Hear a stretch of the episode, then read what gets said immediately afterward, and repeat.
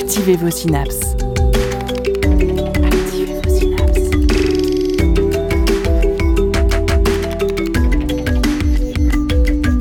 Poussez la porte du labo des savoirs et entrez dans un monde de science et d'expérience. C'est le labo des savoirs. Depuis mars 2020 et la pandémie de Covid-19, les amphis et salles de travaux dirigés ont cédé leur place aux salles Zoom et à la débrouille étudiante. Enseignants, chercheurs, étudiantes et doctorantes ont vu leur quotidien bouleversé par les confinements successifs. Les campus universitaires se sont vidés de leur vie avant qu'elles reviennent peu à peu, mais toujours balbutiantes. Un an plus tard, à quoi ressemble la vie en université? Cours réadaptés, doctorat chamboulé et vie étudiante confinée, c'est le fonctionnement général de l'université tel qu'on le connaît qui a dû être repensé.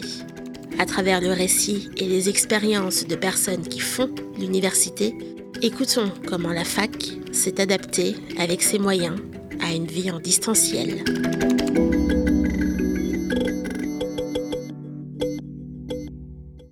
Campus de Besançon ce matin, quasiment aucun étudiant dans les allées. Sur le papier, le second semestre vient pourtant de commencer. Mais on est loin des amphis bondés de septembre, des images qui semblent appartenir à un autre temps. François Bourgogne-Franche-Comté, reportage du 4 janvier 2021. Thibaut et Manuela, étudiants en biologie, étaient sur place ce matin pour un partiel. Presque une exception. Silence de cathédrale. Le moral semble plus bas. On enlève tout le côté humain, quoi. C'est c'est assez dur hein, d'être euh, vraiment tout seul, d'être tout seul tout le temps. Euh, manger là où on travaille, euh, euh, où on dort, on fait tout, on fait tout au même endroit, à la même place. c'est assez dur. Bonjour et bienvenue au Labo des Savoirs. C'est une émission particulière cette semaine où nous avons laissé la place à des témoignages et des récits de vie. Le Labo étant avant tout une association étudiante, nous avons pu observer les bouleversements amenés par la crise sanitaire tout au long de l'année passée.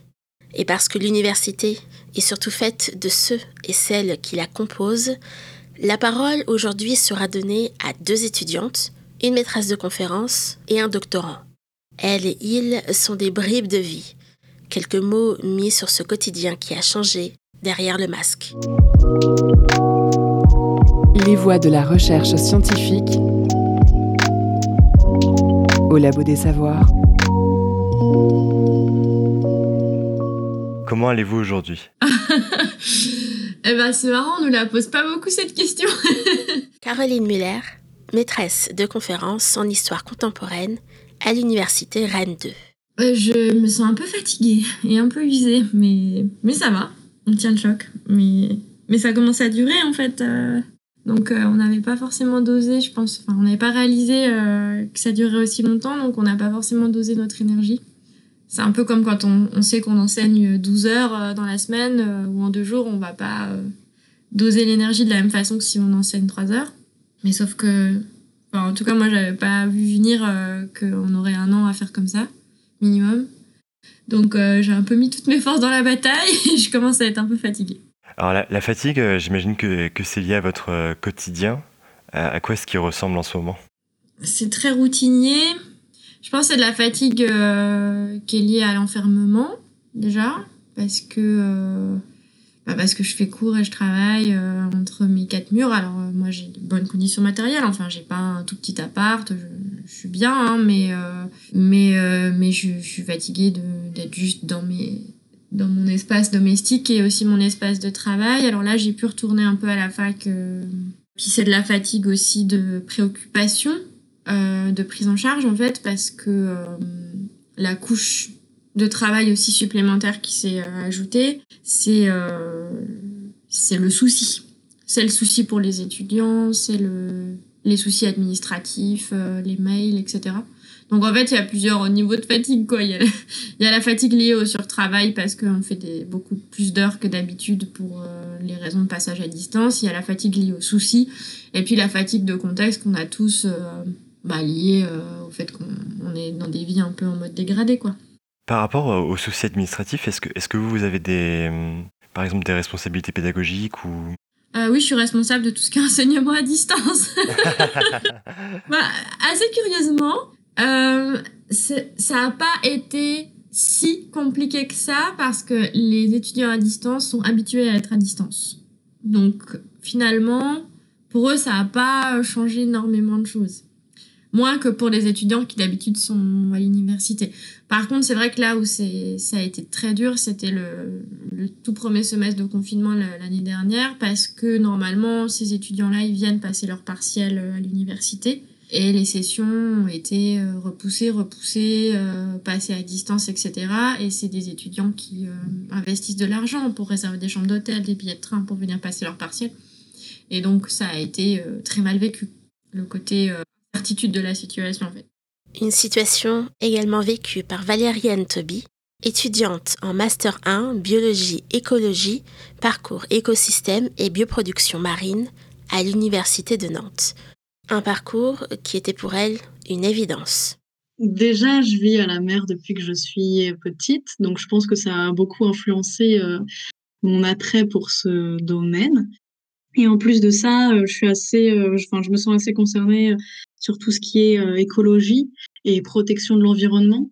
Bah, tout ça relié, ça me plaisait bien. Et c'est un master qui, voilà, qui abordait un peu tous ces thèmes-là à Nantes, donc je me suis dit euh, pourquoi pas. Et à quoi ressemble le quotidien en ce moment avec euh, les cours en distanciel et euh, avec ces confinements successifs? Entre le premier et le deuxième semestre, c'était assez différent, puisque bah, évidemment, on a eu la rentrée en présentiel. Bah, on rencontre un peu les gens du master, et puis même bah, à la fac, enfin voilà, il y a, y a, vraiment une, une routine mais agréable, enfin étudiante qui se crée, où on sociabilise, etc. Donc ça donne envie, c'est motivant. Et à partir du moment où, euh, on est en distanciel, c'est vrai que c'est un peu plus dur pour, euh, pour euh, comment dire, trouver la motivation. Donc j'essaie quand même d'avoir un rythme, on va dire sain, où le matin je me réveillais, bon j'avais cours en distanciel, etc. Mais c'est vrai que plus ça allait, surtout au second semestre, plus ça devenait dur d'avoir euh, une rigueur, etc. Et c'est vrai que moi, j'ai eu beaucoup tendance à culpabiliser de pas de pas réussir à m'investir euh, autant que je l'aurais que, que j'aurais aimé. Euh, parce que d'un côté c'était des comme je le disais des études qui me plaisent beaucoup et je me dis mais pourquoi euh, pourquoi je m'investis pas plus quoi? Alors que ça que ça me plaît beaucoup mais en même temps les conditions font que c'est pas spécialement motivant et d'un côté je me dis ouais mais faut pas se trouver des excuses non plus donc Donc vous êtes dans un master qui vous plaît, des études qui vous plaisent, mais les conditions sont difficiles. Qu'est-ce qui vous permettait de tenir, de continuer à suivre les cours et à rester motivé? Ben, Je pense que c'est euh, mon cadre euh, social euh, extérieur en fait, parce que je suis en colocation cette année. Déjà, j'ai eu beaucoup de chance de me mettre en colocation cette année avec de, de bons amis à moi aussi qui sont étudiants. Et donc, c'est vrai qu'on avait chacun un peu bah, cette routine de distanciel et euh, au lieu, au contraire, de nous influencer en mal, ça nous a un peu poussé, je pense, chacun à, s'y mettre à fond, à se dire allez, on y va, etc. Donc, euh, bah, sinon, j'aime bien quand même ce que je fais, donc j'arrive à être un minimum motivé, mais c'est juste que euh, c'est un peu tout parfois au dernier moment, etc comme j'ai pas une, une, rigueur cette année euh, au fur et à mesure, on va dire, dans mes révisions, et que tout se fait un peu au dernier moment, bah, ça crée une charge mentale qui est pas euh, très très bien. Donc ça met une certaine pression finalement en un sens. Il y a quand même beaucoup de choses qui, nous, qui peuvent nous, nous fatiguer. Vous, qu'est-ce qui vous permet de, de tenir? Le service public, le sens du service public, je crois, d'une certaine façon. Euh c'est marrant parce que c'était quelque chose, enfin, cette expression-là et cette formule-là, elle me paraissait un peu galvaudée euh, il y a encore 2-3 ans. Et puis, euh, je me rends bien compte là que quand on est en situation de, de, grave crise, ça veut dire quelque chose. En fait, le fait de se mettre au service de gens qui en ont besoin et, euh, d'essayer de construire des choses positives ensemble, même à un moment où on n'a pas forcément l'espace mental, etc. Donc, bah, moi, concrètement, bah, quand je sors d'un cours qui s'est bien passé, parce qu'il y en a qui se passent bien, il faut le dire. Des choses qui me gênent, c'est que on n'a que la partie euh, hyper dure et hyper misérabiliste, et c'est normal, hein, parce qu'il faut alerter sur l'état mental des étudiants. Et euh, il se passe des choses chouettes en cours, euh, et, c'est important de le rappeler quand même. Donc moi, ce qui me fait tenir, c'est ça. C'est l'idée que j'ai rendez-vous avec mes étudiants et que et qu'on vient comme on est. Peut-être on est fatigué, peut-être on n'a pas envie, peut-être c'est lourd, mais il y a cet espace de conversation là, un moment fixe dans la semaine. et pour moi, c'est important de continuer à penser ensemble pour pas perdre pied en fait. Mais c'est tout un dosage parce que en même temps, il s'agit pas de, saturer les, esprits au moment où on a besoin de respirer aussi. Donc voilà, le service public et l'idée que même en temps de crise, il faut parvenir à, à continuer à assurer euh, cette mission euh, de formation, de croissance mutuelle, euh, ce genre de choses. Peut-être c'est un peu bêtement mystique, hein, je sais pas. et Valériane, dans ces conditions, est-ce que vous vous posiez des, des, questions sur votre choix, sur la façon dont l'année de M1 se déroulait? Je pense que ça, c'est euh, peut-être un aspect qui est partagé euh, par pas mal d'étudiants. Euh, bon, surtout peut-être plus lors du premier confinement, mais le fait d'être un peu euh, seul, du coup, il y a beaucoup plus d'introspection. Enfin, je trouve, en tout cas pour ma part, j'étais moins active, beaucoup plus à penser euh, qu'est-ce qui est fait vraiment pour moi, etc. Euh, Est-ce que c'est la bonne voie et tout. Enfin, malgré le fait que je me plaise, bah, il y avait forcément ces, ces questionnements-là. Et c'est des questionnements qui prennent de l'énergie, peut-être pas autant que vous ne le pensiez quand vous êtes entré dans ce master? Et dans vos études? Oui, oui, je pense, je pense, tout à fait. En fait, c'est bien et pas bien, mais euh, parce que ça peut ralentir, mais en même temps, se poser ce genre de, de questions, comment dire, prendre du recul sur ce qu'on fait, bah, c'est presque essentiel de le faire euh, jeune et maintenant plutôt que quand on a fini nos études et qu'on va dans le monde du travail et qu'on se rend compte que finalement, bah, c'était pas du tout fait pour nous et voilà. Mais justement, je, je me demandais, est-ce que dans, dans ces choses qui peut-être ne reviendront jamais à la normale, il y a des choses que vous ne regretterez pas? Bah, Une chose que oui, que je regretterai pas, c'est l'inertie euh, l'inertie des pratiques pédagogiques. Et je pense que de ce point de vue-là, la, crise sanitaire nous a obligés à, affronter euh, le renouvellement de nos pratiques pédagogiques. Et ça, quelque part, je trouve que c'est une bonne chose. Sans euh, du tout être une apôtre de l'enseignement à distance. Hein. Simplement, ce dont on parlait tout à l'heure, la façon dont les questions s'aiguisent quand on est à distance, et ben, je trouve qu'à un endroit, c'est important parce que ça nous fait beaucoup réfléchir sur ce que c'est qu'un cours, euh, comment on pose les conditions d'une conversation, etc. Bah, je trouve que c'est une, belle, euh, une belle résolution, un beau vœu. Est-ce que vous avez euh, eu l'impression d'apprendre des choses sur votre métier grâce aux, aux récents événements? J'avais un peu un schéma avant-après dans ma tête. Je me disais, bon, va falloir tenir le choc. Un an, un an et demi. Et, euh, et là, les dernières nouvelles me laissent pas très rassurée sur notre capacité à, à refaire une véritable rentrée. Euh. Enfin, c'est comme si on, moi j'avais basculé dans dans un espèce de doute euh, sur ce schéma avant-après. Et ça, c'est assez décourageant parce que euh, parce que ça devient plus compliqué de se raccrocher à la perspective de dire euh, ok dans dans cinq mois je suis de nouveau dans ma salle de classe ou dans six parce qu'en fait on sait de moins en moins et et ça c'est un peu dur ouais. Parce que ça manque terriblement en fait. Ça manque terriblement euh, de, dans la salle de classe d'être euh, en rendez-vous avec les étudiants de tout ceci. Donc euh, ça c'est un peu décourageant l'usure euh, et l'incertitude. Mais ça va hein. Parce que là complètement déprimé Valériane est-ce que cette usure ce découragement a entraîné une détresse psychologique de la précarité parmi les étudiants que vous connaissez, peut-être euh, parmi vos amis proches, euh, vos connaissances? Oui, plus ou moins. Alors, dans mes amis proches, donc il y a plein d'étudiants euh, très différents, enfin, ouais, de cursus différents. Bah, globalement, un peu les mêmes, euh, les mêmes avis, donc déjà de démotivation quand on est à la maison et qu'on a des cours en distanciel. Bon, euh, il y en a plein qui sont un peu, un peu blasés. Puis en plus, euh, des fois, il y en a qui sont un peu, bah, un peu dégoûtés parce qu'il n'y a pas trop de, bah, d'interaction avec leur, la, la classe, etc. Donc c'est un peu triste. Après, je connais des gens ouais, en licence où c'est hyper mal fait, surtout au niveau administratif. Ils connaissent euh, leur date d'examen au dernier moment et tout. Donc ça, ça fait une charge un peu euh, en plus, quoi.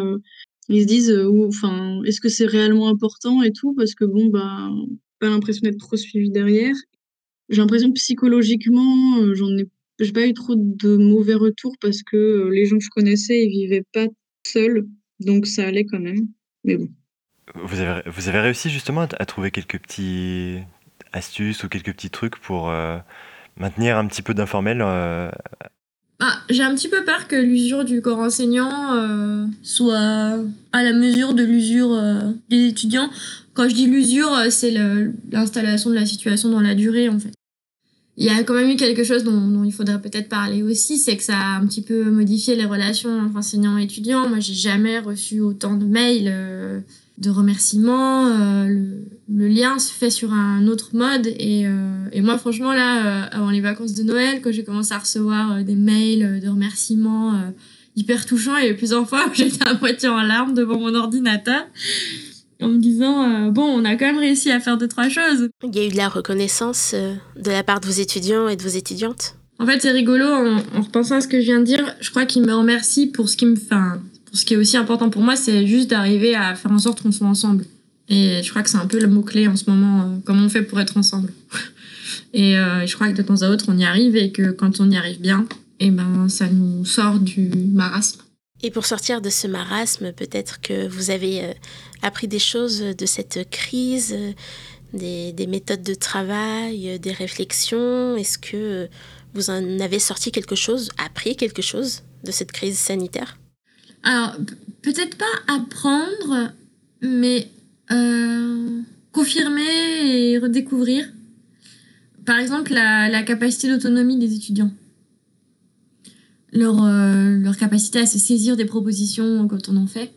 Enfin, un exemple tout bête euh, qui m'a beaucoup impressionné, parce qu'en plus c'était première année, au tout début du, passage à distance, la plateforme de Rennes 2 a craché parce que bah, voilà, tout à coup, il y avait 20 000 étudiants à distance, donc c'était ingérable pour les informaticiens. Et très vite, euh, mon groupe d'étudiantes, TD, m'a dit ben, Madame, on va passer sur Discord.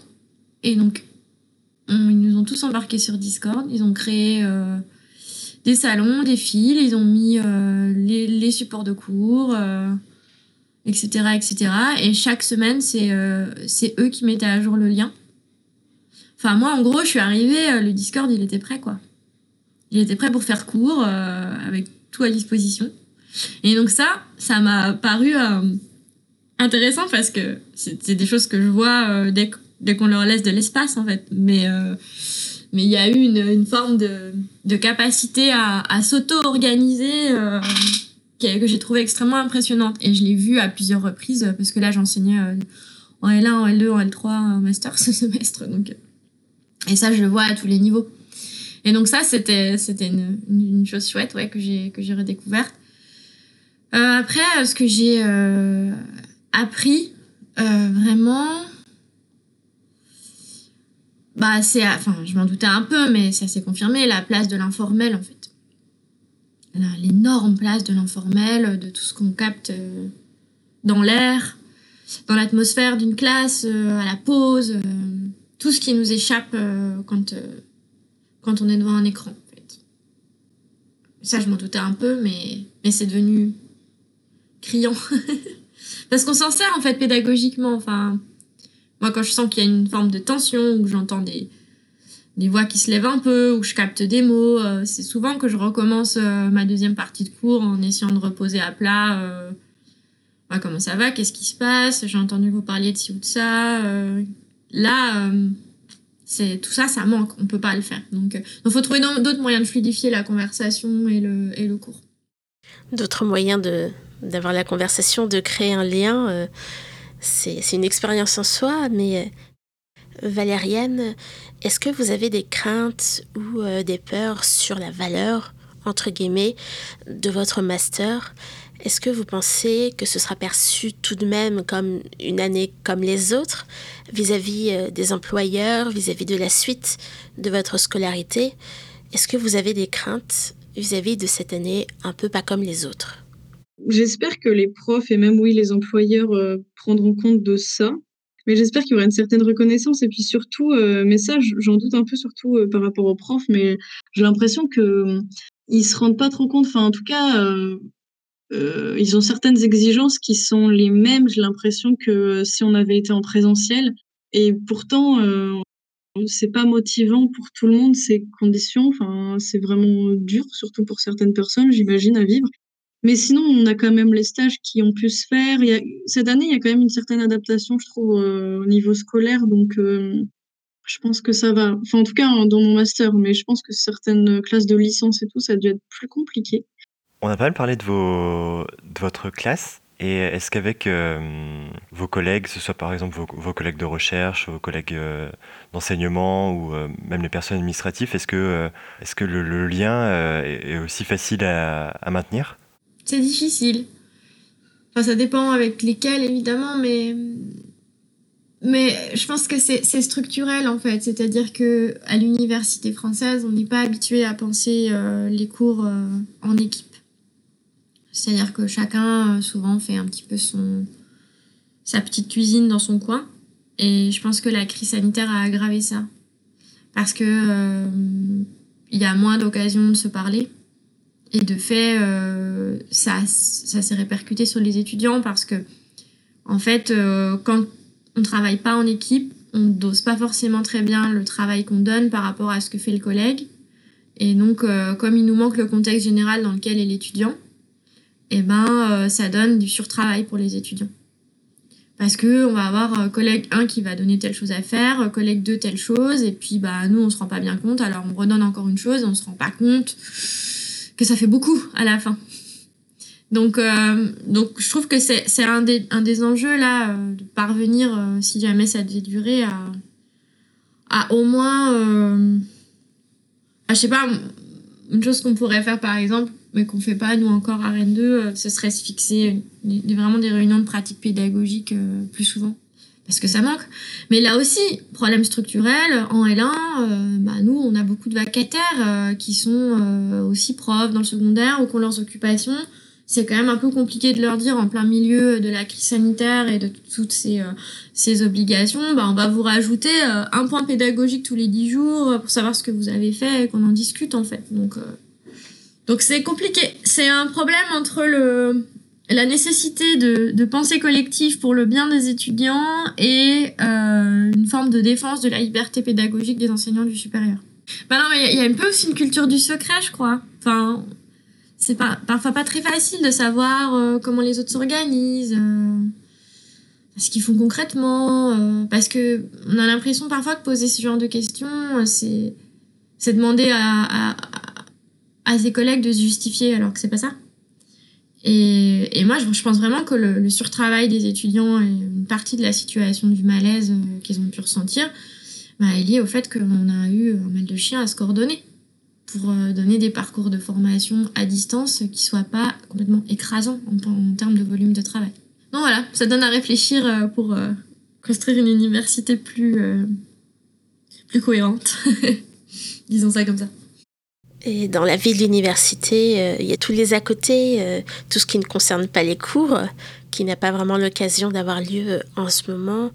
J'imagine, Valériane, que ce sont des choses qui vous manquent les rencontres, les moments informels de discussion avec les autres étudiants et étudiantes Je pense surtout euh, à la vie étudiante, euh, par exemple, où euh, on sort en bar pour sociabiliser avec la classe, etc. Et, et c'est vrai que bon bah voilà, on rencontre des gens, on danse, c'est assez, c'est chouette, c'est bonne ambiance. Et là, c'est sûr que je pense pas que ça va être pareil. Et ça, c'est dommage parce que c'est vrai que c'est vraiment l'aspect étudiant qui permet vraiment de lâcher prise et de, ben, de faire des rencontres. Quoi.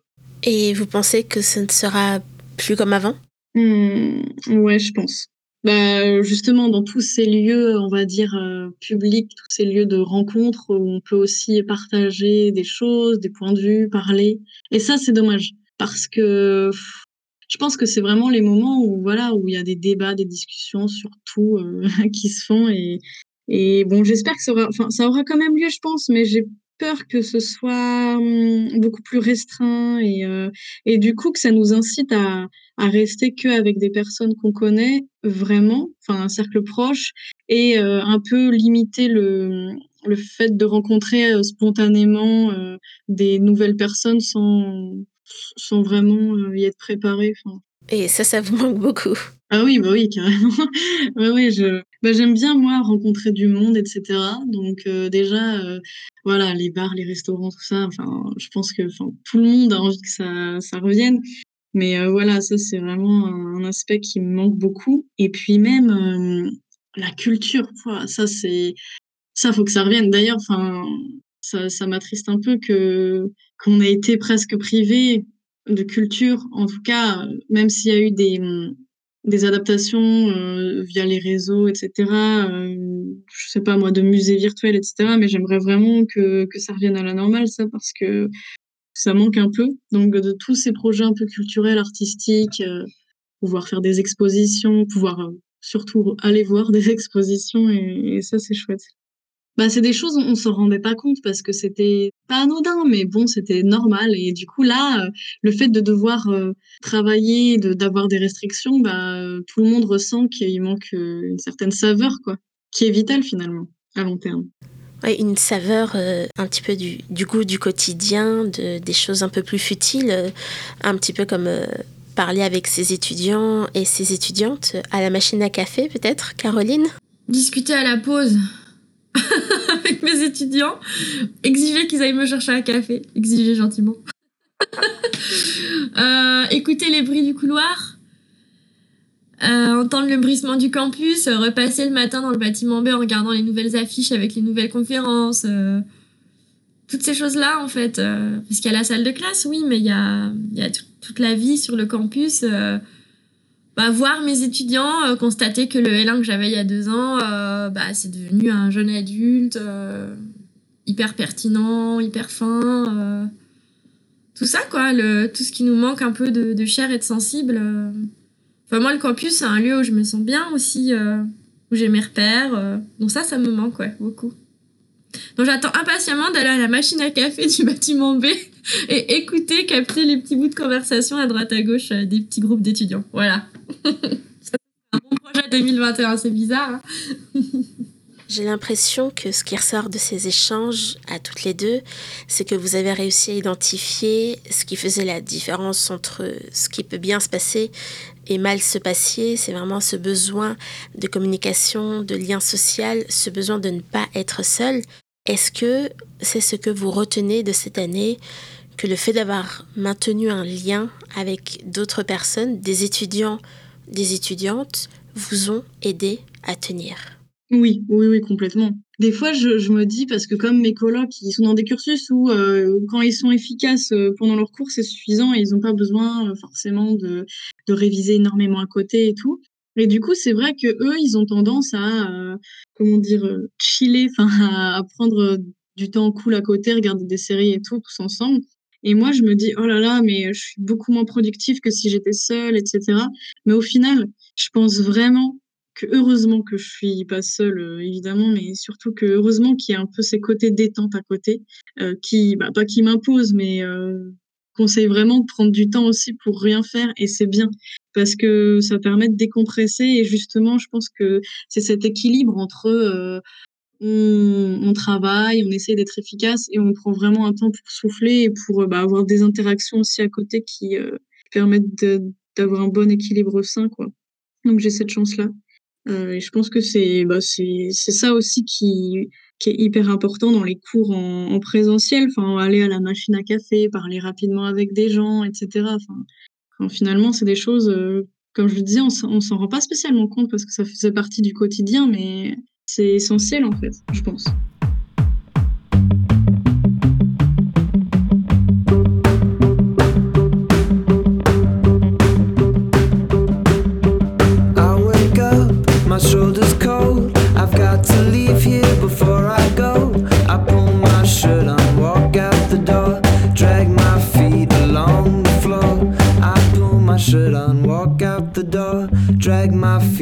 across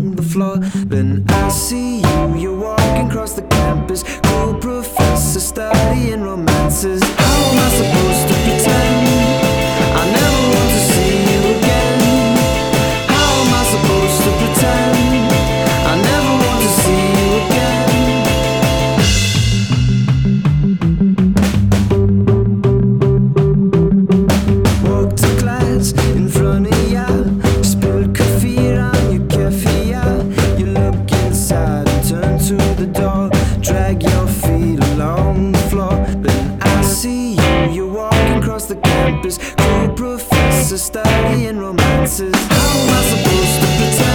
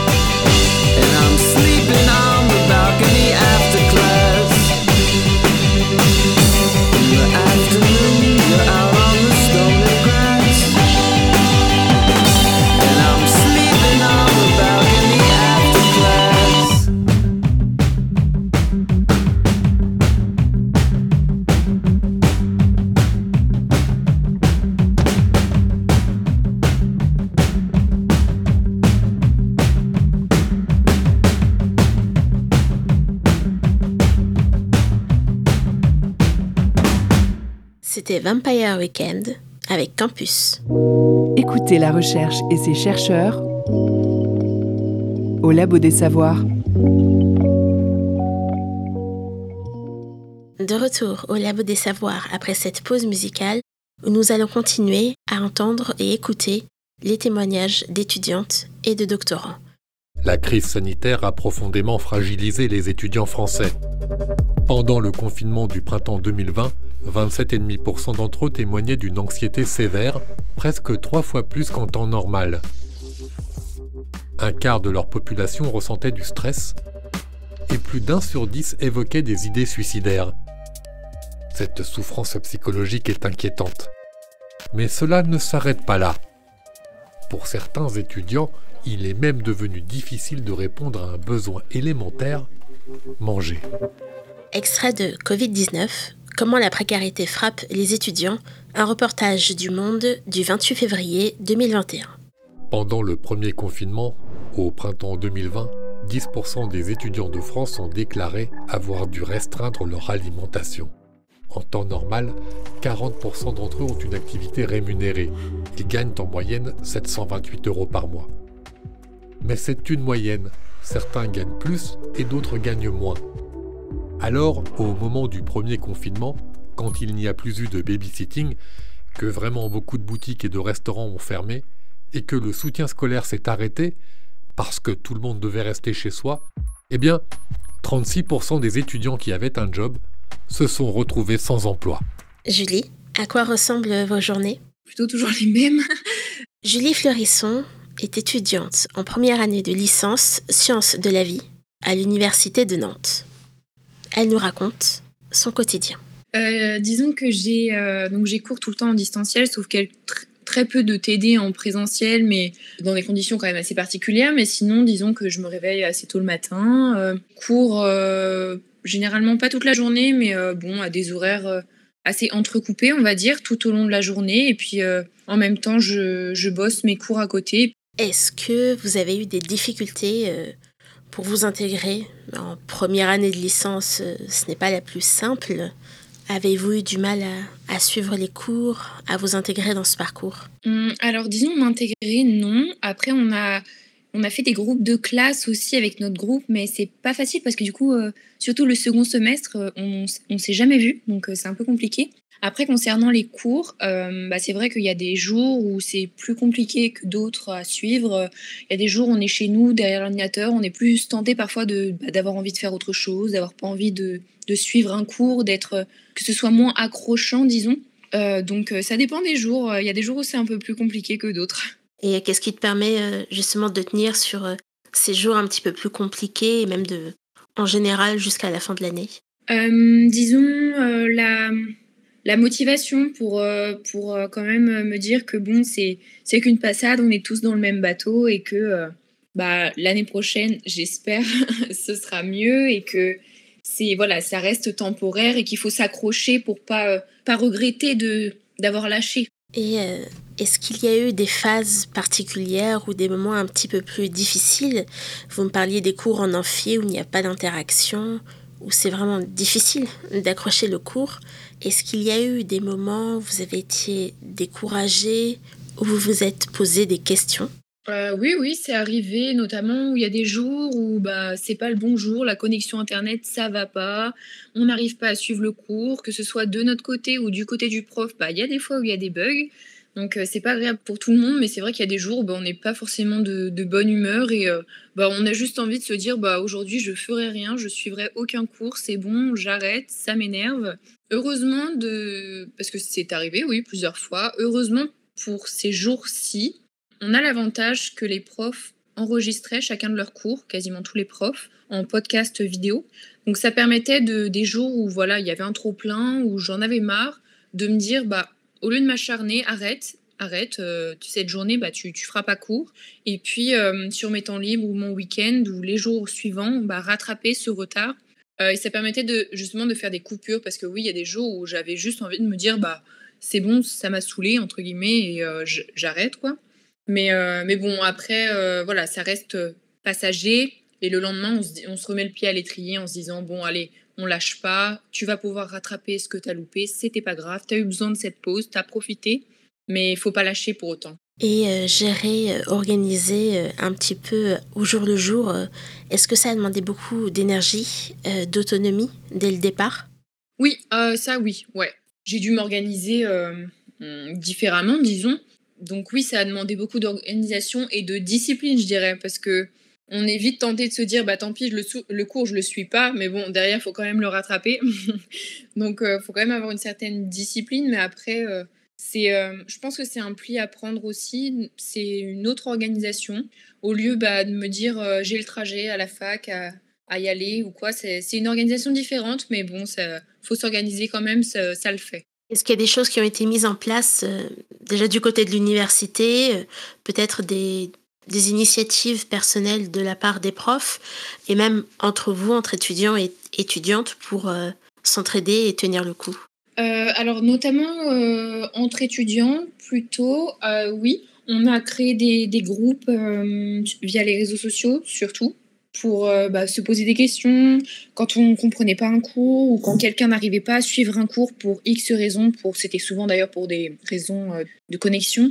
Euh, lui dire euh, s'il y a eu des choses dites importantes avant de pouvoir le rattraper, parce que parfois on peut, le prof peut nous informer de quelque chose d'assez urgent, donc euh, voilà. Ou même si on avait des questions via des, des exercices, des TD après, où on n'arrivait pas à joindre les profs, voilà. et après, côté université, les profs étaient assez disponibles par mail notamment, pour leur envoyer des, bah des, oui, des mails, pour leur poser toutes nos questions. Et avec ces cours euh, à distance, comment est-ce que vous jongliez entre les tâches euh, du quotidien, un petit peu de survie, euh, se, nourrir, dormir, et dans le même espace, avoir les cours, faire la vie de l'université Comment est-ce que vous jongliez entre les deux? Le seul truc embêtant, c'est que bah, on vit chez nous, mais du coup, on travaille aussi chez nous, donc tout se passe vraiment dans le même environnement. Et c'est vrai qu'il y a des jours où bah, le bureau, on peut plus le voir, quoi. Euh, parce que bah on mange là, on dort là, on fait les cours là.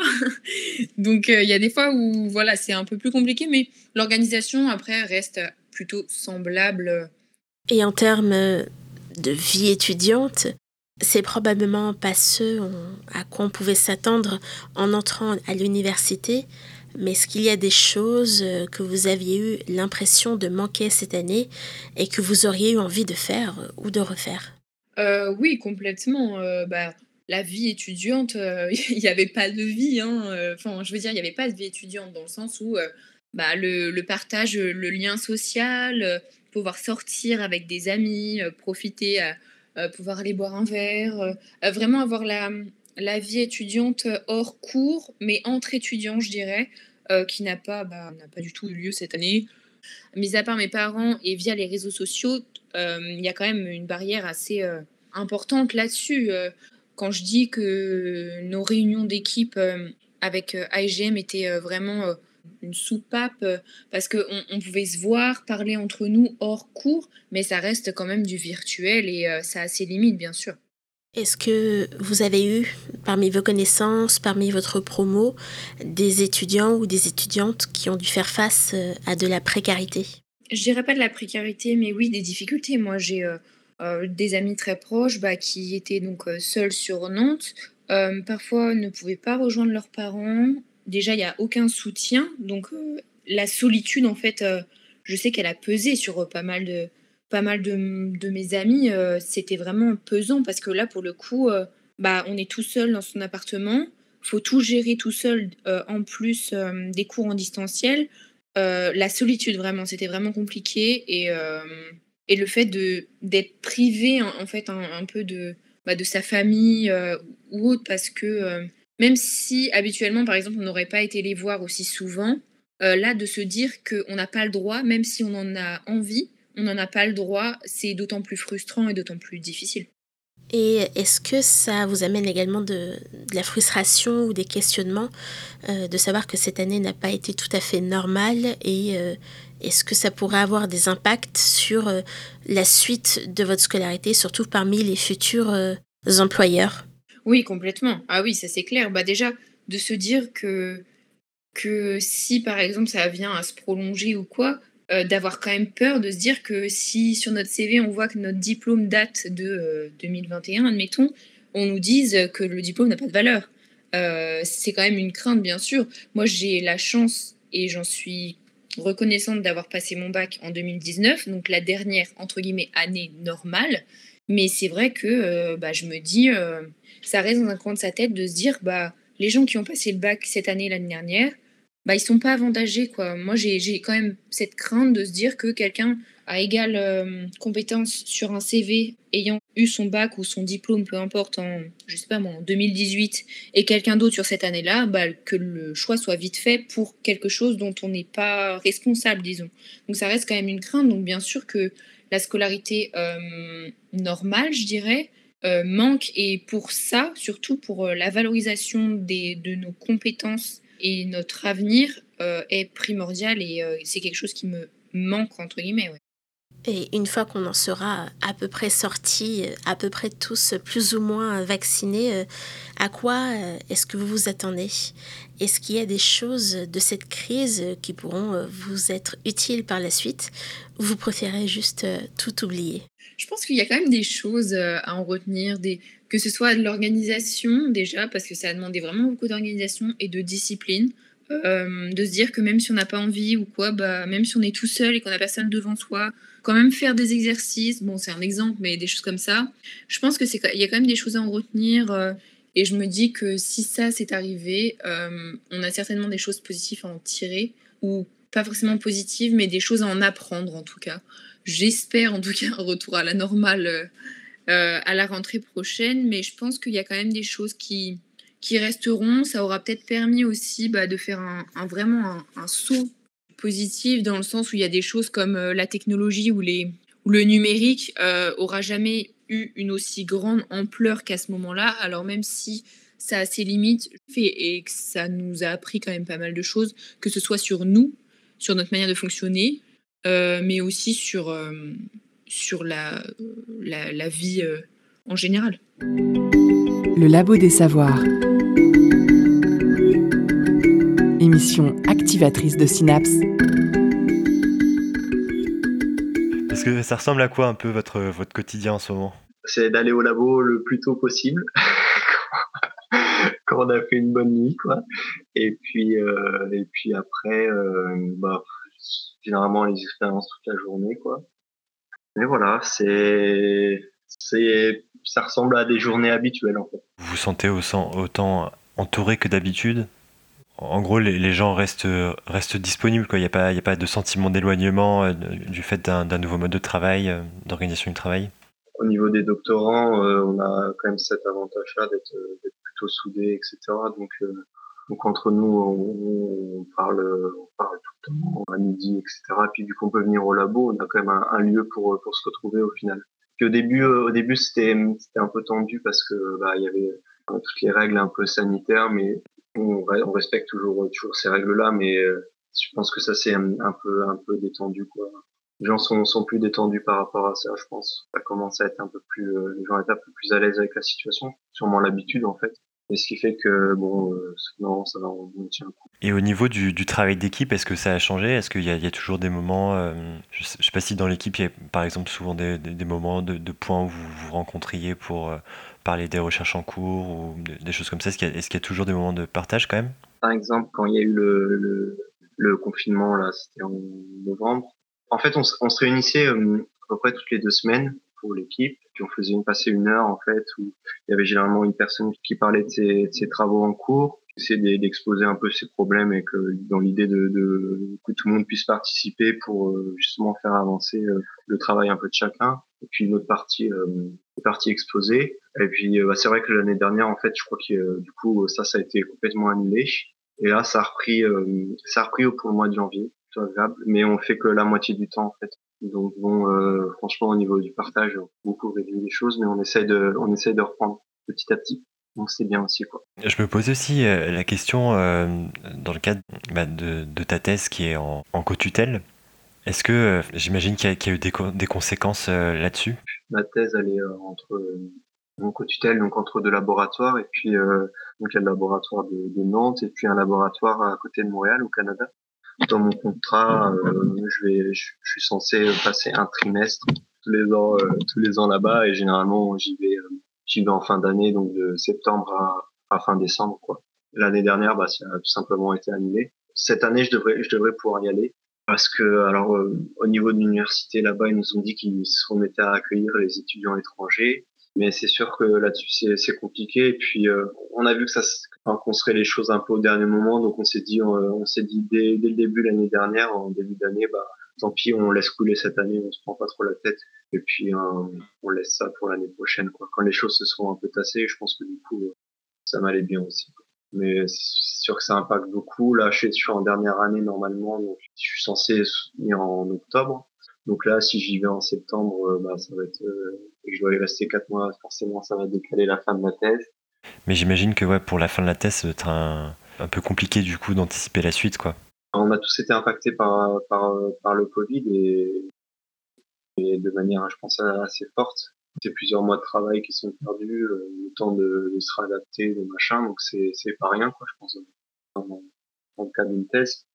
Et il y a beaucoup de gens qui, euh, du coup, essaient de récupérer ce temps-là sur les extensions, mais il faut, faut pouvoir avoir des financements. Donc, euh, c'est une galère. Et euh, moi, j'ai un peu cet avantage-là. Après, ça va être ça va être compliqué euh, parce qu'il va falloir que je me réinscrive dans les deux universités, il va falloir que je demande des extensions dans les deux universités que je que je puisse justifier. Et puis, c'est sûr que ça va être des galères en plus. Euh, tu, disais tout à l'heure que, euh, que, vous aviez le, moral euh, plutôt euh, en ce moment. Qu'est-ce qui vous permet de, tenir?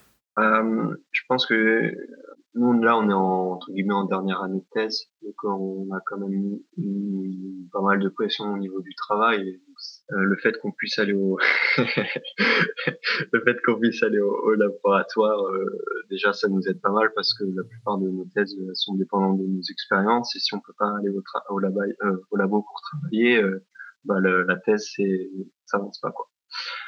Donc euh, déjà ça en soi c'est déjà c'est déjà pas mal. Puis comme je disais tout à l'heure, le, le, fait qu'au final on arrive à, se retrouver un peu, en fait on, arrive à, à, avoir euh, les gens un peu les, les, de parler aux gens qu'on avait l'habitude de parler, donc euh, les autres doctorants au labo, etc. Euh, on essaye de, de, se voir un peu aussi entre nous euh, hors du labo, enfin hors des temps de travail. Donc bon après, donc en fait on, ça suffit et le fait de, le reste on compense parce qu'on fait la part des choses et, puis euh, et, puis voilà quoi. Après c'est sûr que on va dire qu'on qu maintient la tête au-dessus de l'eau, quoi. Donc le, le, moral est, on va dire, relativement bon euh, pour, pour, ça, mais. Mais justement, par rapport à ça, est-ce que euh, par rapport, euh, ben, notamment à, votre, euh, à votre boulot, est-ce que vous avez l'impression qu'il y, a des- qu'il y a des choses qui reviendront jamais vraiment à la, à la normale, entre guillemets, enfin du moins à la situation euh, pré-Covid? Bah, en termes de fonctionnement, moi, je pense qu'on déjà, aura, si on aura peut-être toujours, euh, toujours les masques, des choses comme ça, je pense que ça, ça va, ça va rester. Mais non, je pense que ce qui va être plus, ça va plus être la, la mentalité des gens, quoi, qui va être, qui va être affectée, c'est sûr. Il y a des gens qui sont beaucoup plus sensibles à, à ça que, que d'autres. Donc, je pense que ça va plus impacter la mentalité des gens. Mais ça, euh, ça, ça va peut-être pas forcément se voir tout de suite, tout de suite. Après, au niveau des comportements, enfin, au niveau de vraiment du fonctionnement en laboratoire, euh, à part, euh, à part les, mesures sanitaires, je pense pas que. Mais ça, je pense que ça va être durable beaucoup. Je pense que même quand ça ira entre guillemets un peu mieux, je pense qu'on aura encore les masques, des choses comme ça. Parce que je pensais par exemple, j'imagine qu'il y, a eu pas mal de soutenances de thèse là en, en novembre-décembre, c'est la saison quand même. Et euh, vous avez pu en assister euh, et comment, comment ça se passait euh? Globalement, les soutenances se sont fait en, un peu en présentiel quand même, hein, ouais. On- en gros, c'était, on avait les amphis ouverts avec euh, capacité limitée. Ce qu'ils ont fait aussi, c'est qu'ils ont, il y avait des enregistrements en même temps, donc, on- enfin, ceux qui voulaient euh, regarder sur sur YouTube ou quoi que ce soit, bah voilà, c'est comme ça. Mais après, euh, il y a aucune, là, il y a, y a aucune vie de laboratoire, quoi. Enfin, je veux dire, il y a aucun pot de thèse. euh, mais d'habitude, il y a un dîner, enfin, il y a un repas, euh, tout ça, c'est mort. On a la, que la partie fun. Est-ce que vous avez l'impression que euh, durant cette période, vous avez appris des, des choses sur votre métier euh, que vous n'auriez pas forcément appris avec autant d'int- d'intensité ou, euh, ou même que vous n'auriez pas pu voir euh, si si jamais il n'y avait pas eu la- le contexte actuel? Honnêtement, je pense absolument pas. à part nous mettre plus de pression pour euh, l'organisation, pour, euh, pour tout ça. non. Donc euh, vraiment rien de, de positif pour le travail, vraiment pas. Puis même, même par exemple, on, doit faire des euh, tout ce qui est conférences, etc. Euh, puis y assister quoi. Je sais qu'il y en a qui ont fait euh, bah, des, des webinaires, des choses comme ça, mais bon, ça enlève un peu tout l'intérêt quoi. Les, les échanges restent hyper limités. On n'a pas l'occasion de voyager. Donc non, non, c'est que des, que des mauvais côtés, je pense. Le son des sciences au labo des savoirs.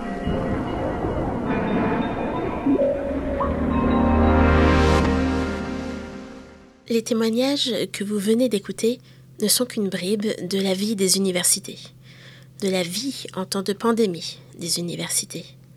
Les étudiantes et doctorants que nous avons interviewés l'ont dit eux-mêmes. Ils et elles se sont sentis privilégiés dans cette crise et se sont adaptés tant bien que mal. Avant la crise sanitaire, on estimait que 20% d'étudiants et étudiantes vivaient sous le seuil de pauvreté. Et ce taux a augmenté pendant la crise sanitaire.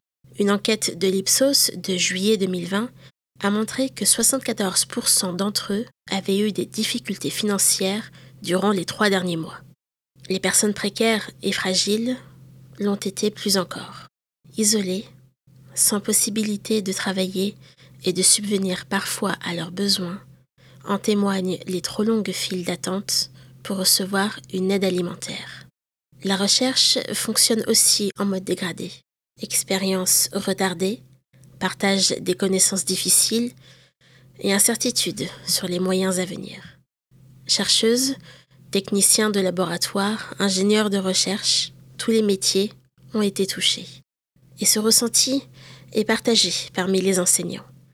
Lassitude, manque de vie hors des cours et manque de lien social. Quant aux doctorants et aux doctorantes, ils et elles ont été nombreux à soutenir plus de trois ans de travail de recherche intense derrière une webcam. Privés de la célébration de la soutenance avec leurs collègues et leurs proches, mais avec le doute sur la suite de leur carrière. Sans oublier les personnels administratifs des universités, les contrats précaires, les attachés temporaires de recherche, les postes doctorants, les vacataires. La liste des métiers bouleversés par l'absence des étudiants sur les campus est longue, et ce parfois dans un contexte d'économie de moyens qui datait d'avant le début de la crise sanitaire. Nous ne pouvons que vous inviter à continuer d'entendre ces témoignages et de prendre le temps de les écouter. Nombreux sont ceux et celles qui se sont exprimés à ce sujet, dans les médias et sur les réseaux sociaux. Cette jeunesse et cette université qui veut parler et montrer sa réalité derrière le masque.